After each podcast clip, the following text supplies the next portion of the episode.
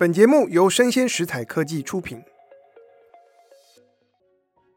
大家好，欢迎来到影视幕后同学会，我是冯博翰，在这里用经济学带你解读全球娱乐产业。在今天节目一开始，我想问大家一个问题：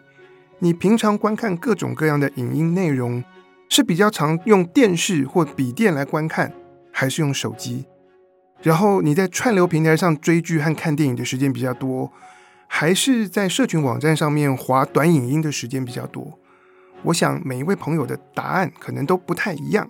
我们在这一集的节目当中，就是要来跟大家聊一聊电视荧幕和手机荧幕之间的竞争，而这样的竞争会为媒体和娱乐产业带来哪些重要的改变？当然，有些朋友可能会说，现在很多的影音内容都是既可以在电视上看，也可以在手机上看。不过呢，近年来随着社群网站上面的短影音兴起，好，这些短影音有的十五秒，或者长一点几十秒、几分钟，他们是用竖屏的方式呈现，而我们电视机的荧幕是横的，所以这些内容要在电视或者是笔电荧幕上观看，其实就不容易，那个体验感不好。所以呢，我们现在有一个新的影音类别——短影音，他们只适合在手机荧幕上看。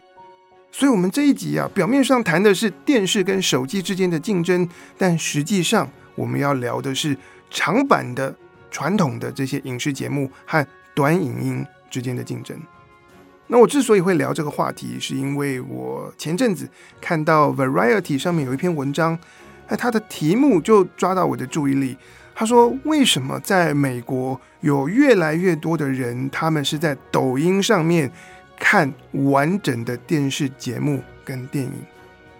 这个标题一开始就抓到我。然后这篇文章里面有关于美国观众的消费趋势，然后产业数据啊相关的整理和分析。而我今天就是要来跟大家聊聊这一篇文章的内容，加上我查的补充资料跟我的导读。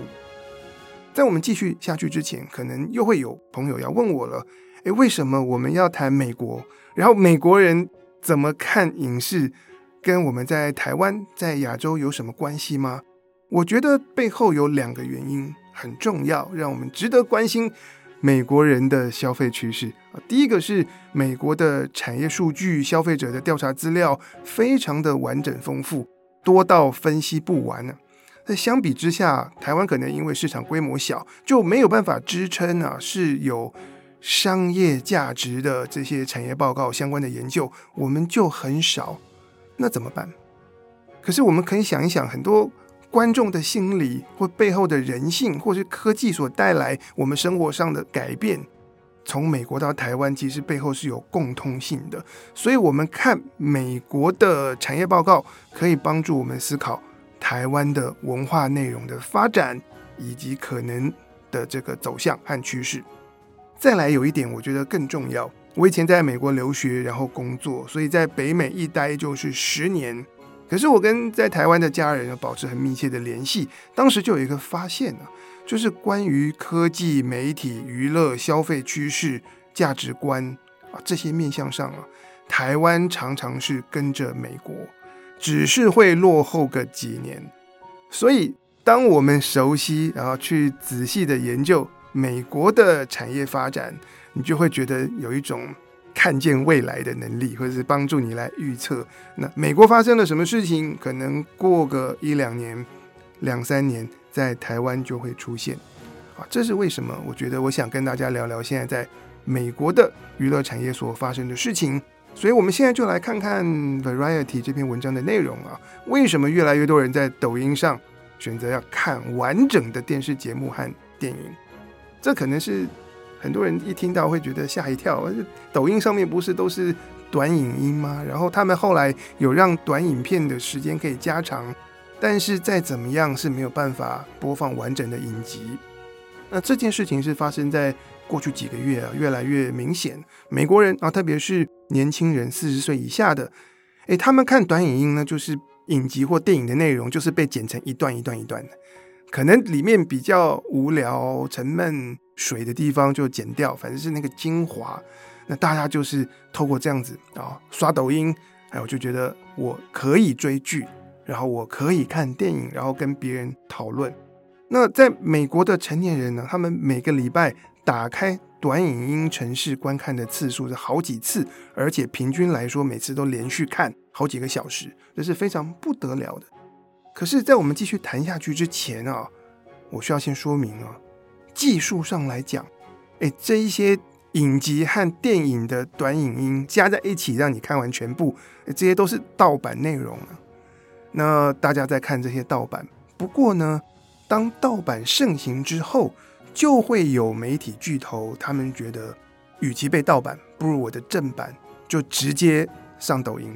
所以，像是 NBC Universal 他们旗下的串流平台叫 Peacock，他们就顺应这个趋势哦。所以近期他们有影集叫做《Killing It》和《Love Island USA》，哎，他们就把完整的单集都上传到抖音。他们期待就是说啊，年轻人反正只滑抖音，那么他们可以看到我们 Peacock 的影集，而且透过抖音强大的演算法。它就有可能被推播，这些影集内容就被传播到更多滑抖音的年轻人面前，然后让他们发现这些作品。或许他们看一看觉得意犹未尽，再到 Peacock 上面去看更完整的版本，然后跑到电视机前面看。在这个现象的背后，其实存在一些趋势啊，是值得解读的。其中的第一个趋势是，我想大家也可以想象。也就是手机或者是行动装置，它们相对于电视荧幕的使用，明显变得越来越重要了。那即便我们刚才前面提到说，联网电视 CTV 在美国已经非常普及，可是在美国的成年人当中，用手机荧幕来看影视还是他们最主流，所以花费最多时间的载具。第一个趋势是手机，那么第二个重要的趋势是抖音的使用。在美国，还有在世界上很多其他地方，其实过去几年呈现爆炸性的成长。我们的节目之前已经花了两集跟大家谈抖音。可能你觉得说，哎，抖音在台湾一部分是因为政治上面的疑虑，所以一直流行不起来。即使我在学校里面，我问学生，大家用抖音的也不多，或者用的人也不好意思讲。但是这个无损呢，抖音在台湾以外很多的地方啊，其实像洪水猛兽一样，占据了一般人啊生活中大量的时间。我们来看一下数字啊，把 YouTube、Netflix 跟抖音这三个重量级的平台做一个比较，结果我们就发现啊，从二零二一年开始，美国成年人平均每天观看抖音的时间就已经超越了 YouTube。那现在。抖音跟 YouTube 之间的差距啊，逐渐拉大。然后呢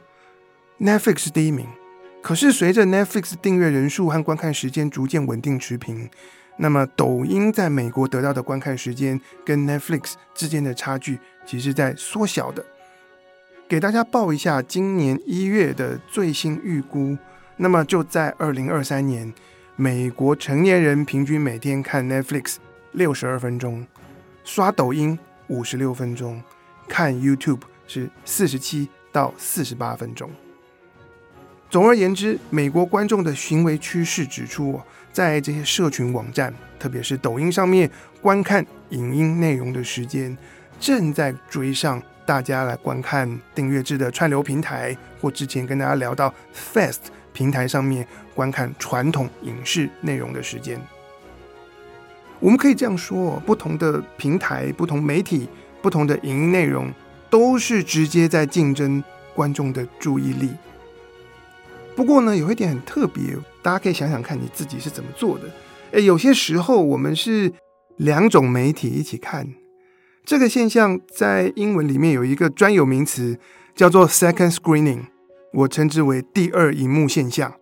讲白了就是观众一心二用。一边看电视，一边在划手机，或者是使用笔电。不过，当我们在看电视的时候，划手机都是在做些什么事呢？我自己是常常来打电动啦，但是有的人他可能是顺便回个 Line，然后收发 email 等等。在这当中，我们可以看到，哎，有些时候观众一边看电视一边划手机，让这两个荧幕。所发挥的功能是互补的。怎么说？诶，我在电视上面广告看到一个产品，我觉得很有趣，我同时打开手机查一查，然后就连上这个电商的网站，诶，可能就买了。或者是我以前看影集《星期三》，我就开始对这个阿达一族一开始的这个漫画以及后面的画家产生好奇，然后我很喜欢演星期三的这个演员。那我就开始上 IMDB 去查他的资料，然后查完我就上 IG 开始追踪这个演员，或者是追踪这一部影集。诶，你可以看到以前当我们一心两用的时候，我们看电视跟滑手机所做的事情，诶，它可以是相辅相成，然后让电视所要传达的效果，不管它是要卖东西、下广告，还是希望你。跟他们的影集和演员能够透过社群有更多的互动，这样的一心两用都可以帮助我们完成。顺便跟大家岔题哦，过去几年美国有一家新兴的数据分析公司叫做 Parrot Analytics，我之前在节目里面跟大家聊过，Parrot Analytics 他们对于不同的影视内容要怎么样衡量他们的热度跟他们的需求，就有一个创建。他说：“诶，虽然你是做电影的，虽然你是做影集的，可是观众有多喜欢，观众有多需要你这个内容，我们不能够只看你的影集收视率，我们不能够只看观众花了多少时间来看，因为 Parrot 的说法是，你看影集只是跟这个 IP、跟这个世界观互动交流的一个媒介。当我们喜欢一部影集，我们会去。”社群网站上面跟别人讨论，我们会去追踪他们的延伸内容，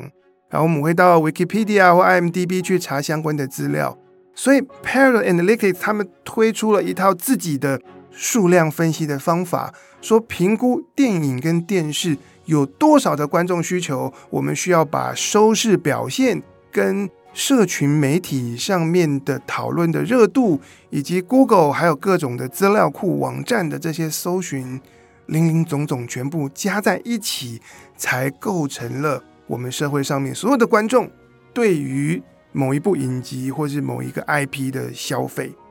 从这个角度来看，第二荧幕现象，我们一边滑手机一边看电视，不正是可以让我们进入一个影集世界的体验？能够变得更好吗？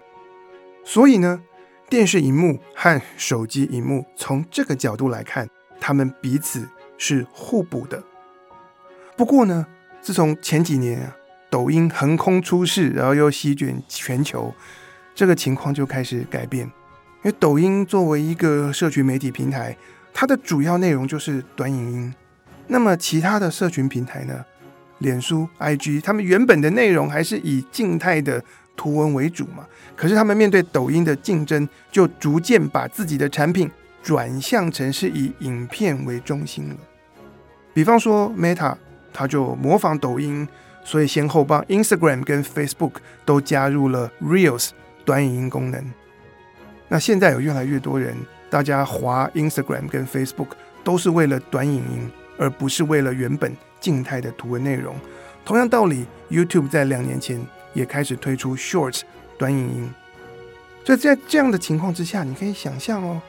当很多人同时打开电视跟同时划手机，诶，我电视上面看的是影音，那我手机上面看的也是影音，只是它是短的形式。那么电视荧幕和手机荧幕就逐渐从过去的互补关系。变成了竞争关系。我们来看一下美国的观众啊，就让我用二分法。第一个，我先把 Z 世代跟千禧世代抓出来，他们大概就是四十二岁以下，我就四舍五入了。四十岁以下的观众跟四十岁以上的观众，他们在娱乐上面的偏好有什么样的明显不同呢？美国四十岁以下的年轻观众。他们对观看电视节目或电影的重视程度哦，其实是大幅降低的。Deloitte 在今年上半年曾经发布《二零二三数位媒体趋势调查报告》，等下跟大家讲当中的两个题目，其中有一题是问：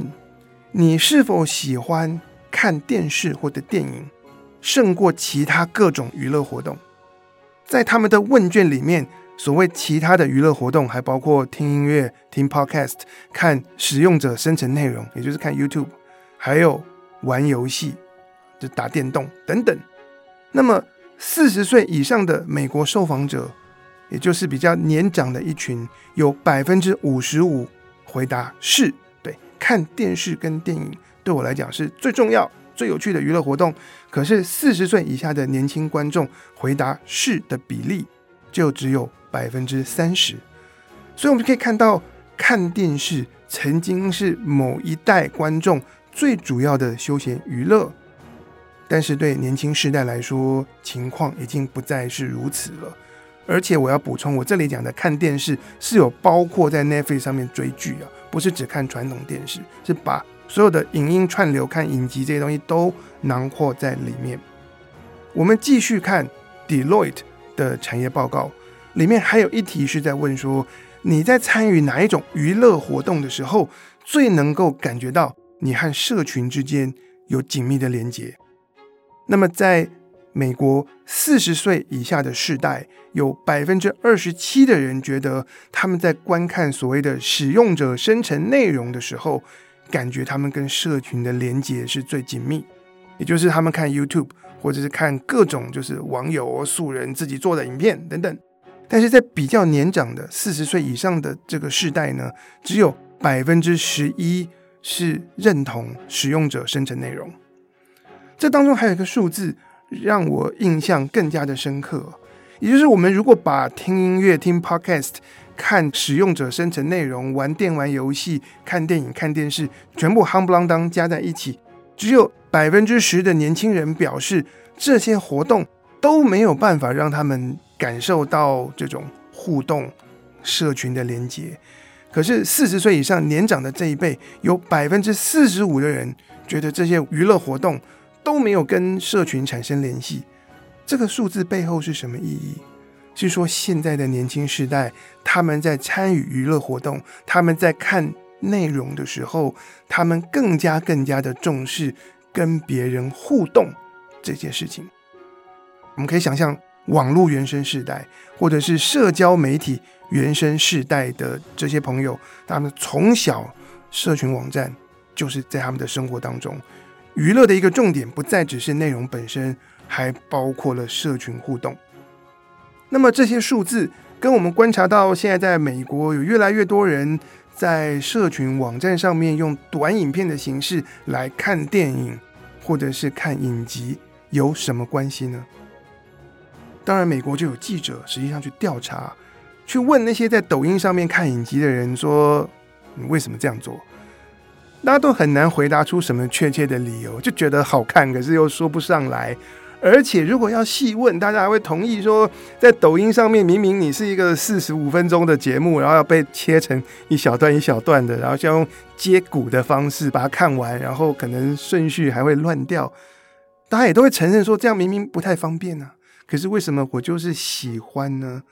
然后反而在传统的电视和串流平台上面，你可以不受打断一路往下看，可是这样对年轻人的吸引力好像又没有那么强烈。那就让我来跟大家说，这背后是有行为心理和经济学原理在当中。分几点呢？第一个，当我们在抖音，当然我在台湾我们不看抖音，你可以想象，你看 Reels、看 Shorts，我们看这些短影片的时候，你可以按赞，可以留言，你也可以看到别人的留言，所以那个互动性是很强的。有些人他就是喜欢。社群网站短影片上面这样的互动元素，就让我岔题一下好了。之前我们有一集在谈哔哩哔哩，那 B 站上的影片，大家可以自己选择打开弹幕，然后你就可以在影片上面看到飘过去的文字是其他网友的留言，这也是一种互动性。所以有些人会觉得说，影片加上弹幕才会变得更好看，或者甚至。透过弹幕来看其他网友评些什么，才是我们去 B 站看影片的重点。总而言之，这些社群网站让看影片不只是影片，社群互动可以让看影片成为一种社交活动，而这个才是乐趣的所在。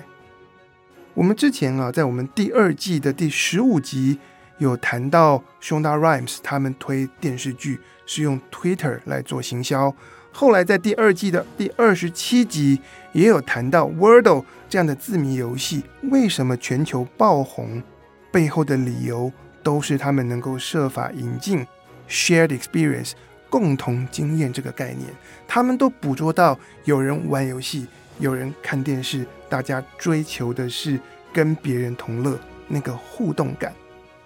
所以我们可以这样讲啊，你在 Netflix 上面追剧。享受的就是戏剧本身，可是你去社交网站上面看别人剪出来的盗版这些影集的短影音，大家你一言我一语的评论，这样的观看就增加了那个 shared experience 共同经验。你不只从戏剧本身，也从互动上面得到快乐。所以这可能是用短影音来看影集的第一个魅力。当然了，我补充一下，这些主流的传统媒体平台也尝试过让他们的服务变得更加的社交。不过到目前为止，我看到的事情是啊，特别都是发生在疫情期间，像 Netflix 就有推出过 Teleparty，然后美国的串流平台 Hulu 推出过 Watch Party，他们的做法都是让私人的群体大家在观看的时候可以同步，然后模拟。创造出啊，我们一群朋友，然后我们透过不同载具，在不同的地方连上 Netflix，但是我们却是共同观看，我们是同步来看影集这样的体验。但是你可以想象，这样子的同步，这样子的共同经验和社群网站上面的那个互动是很不一样的概念。我再谈第二点呢，为什么透过短影音看影集跟电影会受美国年轻人的喜欢？其中一个重点就是内容的演算法。你会觉得说，有时候你打开 Netflix 啊，你为了要去找你等一下要看什么，你就花了很多时间。然后等你找到了，你就觉得说该回去做事了。可是抖音或是这些短影音的平台，他们用演算法一个接着一个不间断的推播内容，意味着说你不用花时间去主动寻找你要看什么，你就等着。被推播就好了，而且它的演算法，因为它会掌握到我们的偏好，所以当你用的越多，它越是知道你会喜欢什么。那我们就用这样很轻松的方式，就是躺着看，等着好的影集被推到我们的面前啊，源源不断的供应。当然，当我们要去细究，还有一些网友他们会说：“哎，这个抖音短影片呈现的是电视节目的精华片段。”而且是那些最重要、最有趣、最有戏剧性的东西。那我们平常看的影视内容，当然有些时候是影集，还有很多时候是实境秀，比方说歌唱比赛。那这些比赛或者像美国达人秀，诶，我最讨厌就是每一集开始前面有很多开场暖身，然后中间有这些评审插科打诨，我都不重视。然后参赛者上台之前还要花几分钟去介绍这个参赛者从小到大什么故事。我以前看这些比赛，我就只想看他们比赛的内容，所以呢，正好抖音的这个短影片一剪，把大家原本看电视的时候想要快转，然后无奈被迫要看的这些填充的东西都删掉了。我们直接看精华，而且随着我们现在社群网站的使用，我觉得大家平常接受到的资讯的浓度。然后影音的浓度是很高的，然后我们就习惯是快节奏，然后都要有很多很强烈、很新鲜、很有趣的东西在里面。用传统方式所企划、所制作的这个电视内容，有时候达不到这样子的这个紧凑度，可是短影片可以。我们把这些理由加在一起，我们在这里所看到的最终趋势是年轻的观众。他们倾向在这些有短影音的社群媒体看影片，作为他们的娱乐。然后很多的影音内容，他们原本是为电视、为串流平台而做，可是年轻人开始越来越多用短影音的方式在手机上面观看。那么原始的版本，适合在电视机前面看的版本，在年轻观众的偏好上面就被排到了第二顺位。所以，我们刚刚前面讲到 second screening 这个第二荧幕现象，那么很多年轻人，他们手机才是第一荧幕，然后电视机变成是第二荧幕。那当然，总结前面就是既有的电视或串流平台存在一些功能上的不足，不够互动，缺少强力的演算法推荐，然后节目冗长又灌水等等等等。而抖音和其他短影音平台上面的这些内容，正好就可以弥补传统娱乐平台的不足，至少到目前为止是这样。当我们聊了这些产业上的观察和分析，能带给我们什么启发吗？你可能会发现，我们虽然讲的都是美国的资料，可是跟我们在台湾娱乐的习惯好像也不谋而合。那在这个现象之下，我们怎么样去思考媒体及娱乐产业的未来？我这里有几点想法。第一个，让我觉得打击盗版会非常的重要。当你不打击盗版的时候，那大家辛辛苦苦做的正版影集就被剪成精华，然后在抖音上面被大家看完，那正版看的人就少，要影响到串流平台的订阅，或者是走广告模式的这些平台或电视台，就冲击到他们的收视率。我们可以想象，在十多年前 YouTube 刚窜起的时候，上面有很多盗版的影音或者盗版的音乐。可能有一度，我们大家觉得听音乐就是看 YouTube，然后天下有的唱片我们都可以听得到。但后来当 YouTube 做大，其实他们也被迫，他们也自愿，就是要开始积极的抓盗版。那很多没有合法授权的这些音乐的内容就被迫要下架。那现在的短影音可能还处在一个三不管或者是侵权没人管的情况之下，那我认为之后美国的媒体巨头一定会去找他们麻烦，你的短影音不能够盗版。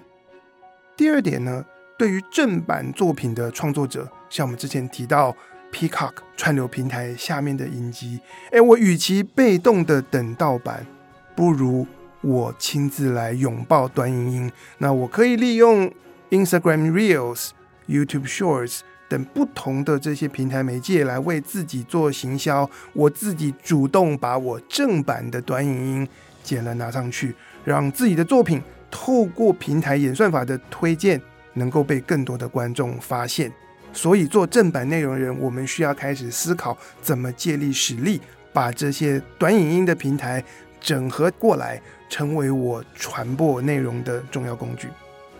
第三点，我觉得这些社群媒体的发展势必会改变我们新一代的观众大家的这个阅听习惯，所以做原创内容，你要怎么设计那个内容，也必须要与时俱进。可能在过去，大家只有电视的时代，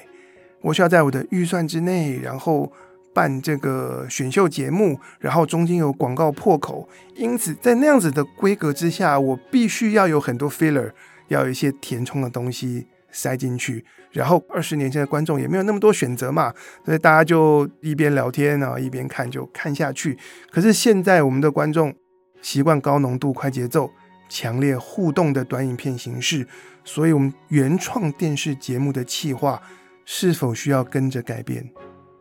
你还要放那些灌水的内容吗？或者是你照放，但是你把你的选秀节目，你把你的实境秀一开始就设计出两种版本，一个是过去比较舒缓、陪伴型的节奏，然后上电视、上串流平台，但是也有一个由你自己设计过的快节奏的版本上社群媒体。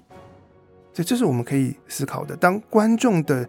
观看习惯改变了，那我们。设计内容需要去配合，去符合观众的习惯和期待。当然，讲到这里，我在准备资料的时候，我有一个问题，就是 YouTube 过去都是比较长的影片，然后这两年也积极的开始发展 Shorts，所以他们是少见，他一个平台自己又做长版，自己又做短版，诶，这样子会不会出现自己打自己的情况呢？他们的 Shorts。的这个发展会不会反过头来伤害到他们这些长的影片的收看，或者是长的影片能够得到的广告费啊？这大家可以回去想。我希望这一集的内容可以带给你很多新的触发和思考，然后在我们阅听大众的习惯背后，在这些数据的背后，是有一些基本的经济学的原理，然后行为的原理，是我们可以连接，然后让我们能够把现象解读得更好。以上就是我们今天的内容，希望你喜欢，请大家帮我们的节目按赞、追踪，并且给我五颗星。我是冯博翰，影视幕后同学会，我们下次见，拜拜。